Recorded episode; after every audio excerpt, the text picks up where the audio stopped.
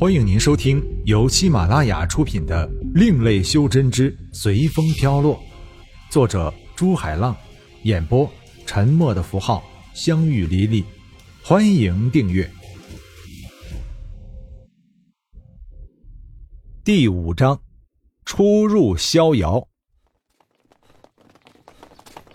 一行人来到富裕城外的骊山，风无涯托大谢，用手诀把符向山上的一块岩石打去。眼看着符片向岩石飞去，快碰到的时候，大家都把眼睛瞪得大大的，等待即将到来的大爆炸。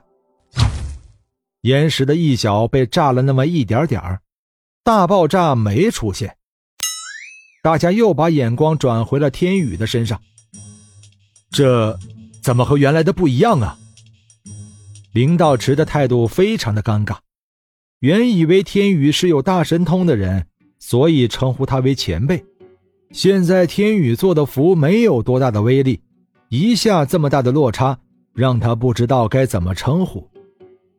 各位前辈，我开始就说过我没修真过，所以没有真元力，做出大威力的符，我自己也不相信。各位前辈，天宇一直想修真，不知道哪位前辈愿意收他入门呢？张老头自从听天宇讲了他的过去以后，一直想帮帮天宇。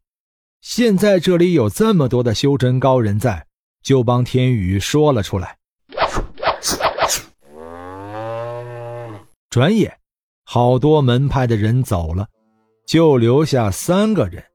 一星门掌门因为张平儿的关系，一时不好意思走，而灵道池想收又没有权利，也留下了。还有一个人是逍遥派的掌门李维。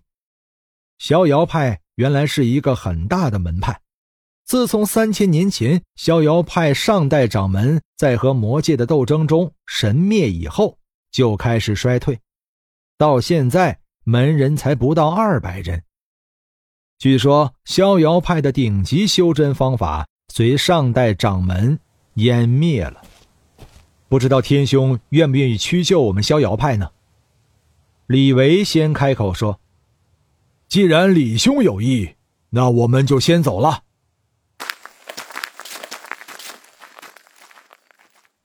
现在只剩下李维一人了。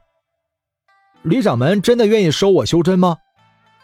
天宇知道入门的难处，毕竟富裕城里的门派他差不多求遍了。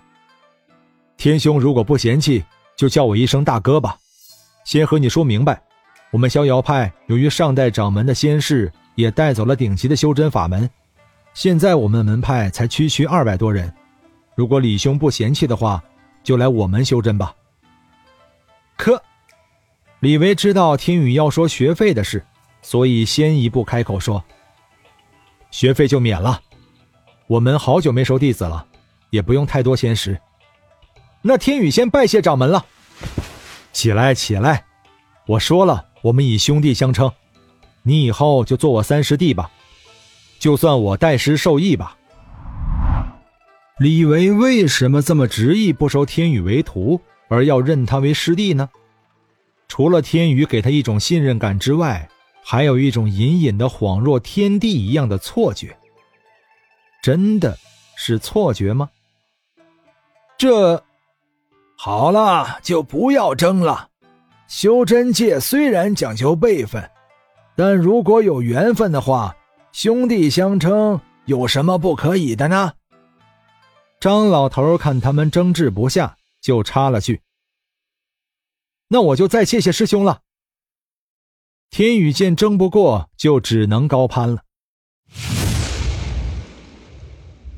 还未到逍遥派的门前，远远的看见一柄石剑直插云霄，天宇一下子就好像被定住了。好强的气势，这就是地球上古人所说的王者之势吗？李维看天宇停下来，眼却直直的盯着石剑看。笑道：“这是逍遥派的开派祖师飞升前创建的剑阵，天罡灭仙阵。三千年前，如果不是这剑阵，恐怕逍遥派就被灭派了。天宇笑道：“这石剑好强的剑士啊！我们派就是以剑入修真的吗？并不止以剑修真，我们派原来还是火云星上有名的炼丹门派，只是以丹入修真没有什么好的宝器，并且修真也难，所以很少有人练了。现在除了你二师兄刘云还在学以外，逍遥派没几个炼丹高手了。我派主要是修剑，分为知剑、人剑、天剑、剑意、剑心、痴剑、心剑、无形指剑、人剑合一和无剑等十个境界。无剑并不是没有剑，而是剑无所不在。修剑虽然厉害，但修剑好难啊！自从师傅仙逝后。没了修剑的法门，我们都是配合别的法门来修炼的。你师兄我才修到了心剑，心剑后面的法门丢失了，我一直在自己摸索，已经整整五百多年没有再进境界了。传说没有谁真正练到过无剑境界，因为在那之前就已经飞升了。无剑只有仙才能练成，要练成又何其遥远啊！来到山门前，原来那柄石剑就是逍遥派唯一的入口。石剑下站着两名逍遥派的弟子，看到李维过来，就鞠躬问好：“参见掌门，掌门，这位是？”李维道：“这是我刚收的弟子。”两人心想：“看样子没指望了，原来以为是三代的弟子。”自己看门的位子就有人来接了，掌门直接收了弟子，以后看样子还要叫师叔。两人还没想完，李维又扔了个重磅炸弹：“这是我代师收徒，以后他就是你们的师叔祖了，别乱了礼数。”这时候，天宇正看着石剑发呆，根本没注意旁边。他一直搞不懂，为什么这区区一柄石剑。能发出这么大的压力？剑虽然是百兵之王，但应该和使用的人有关啊！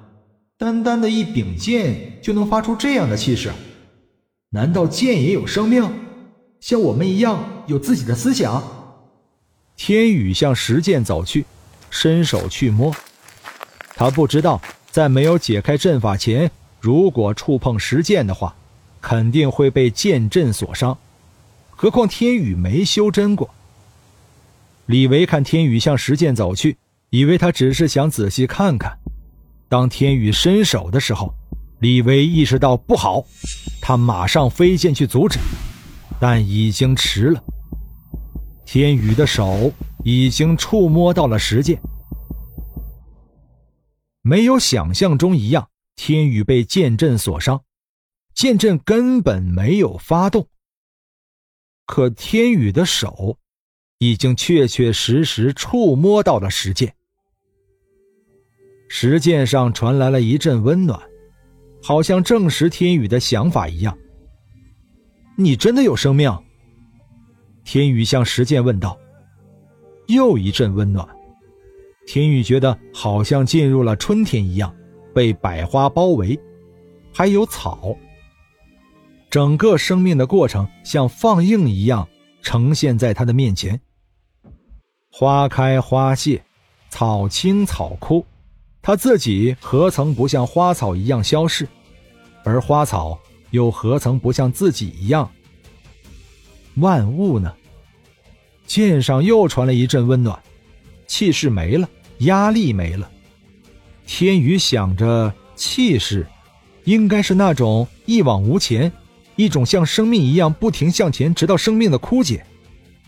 现在这种，应该叫内敛吧，凝而不发，发则像潮水一样狂涌向前。这就是剑意吗？天宇从沉思中醒了过来，旁边守门的弟子已经换了，师叔祖终于醒过来了。师叔祖已经沉思了三年了。